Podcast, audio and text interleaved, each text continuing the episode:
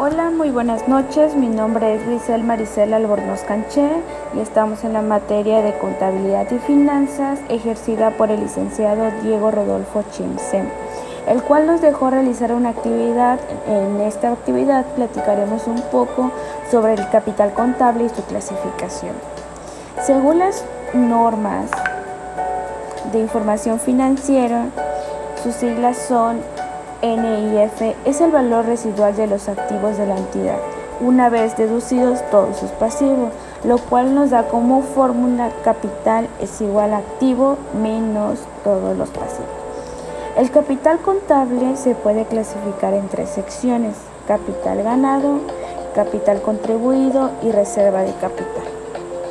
El capital ganado, como su nombre lo indica, valga la redundancia, es toda la, la ganancia generada por este capital y las utilidades integrales acumuladas que genera el ente económico.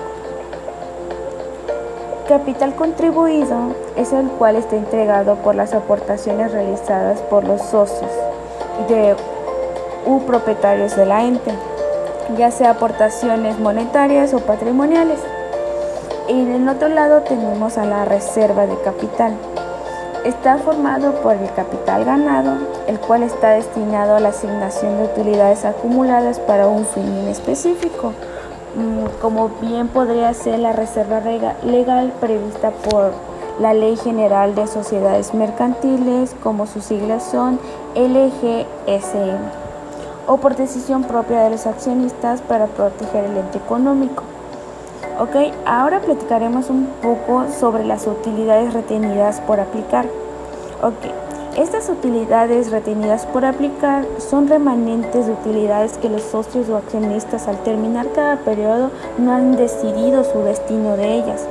Esta aumenta cada fin de año por las cantidades pendientes por determinar de su capitalización o distribución Igual también puede disminuir parcial o totalmente por las sumas, por las sumas acumuladas dirigidas ya sea a incrementar el capital social o al reparto entre los socios.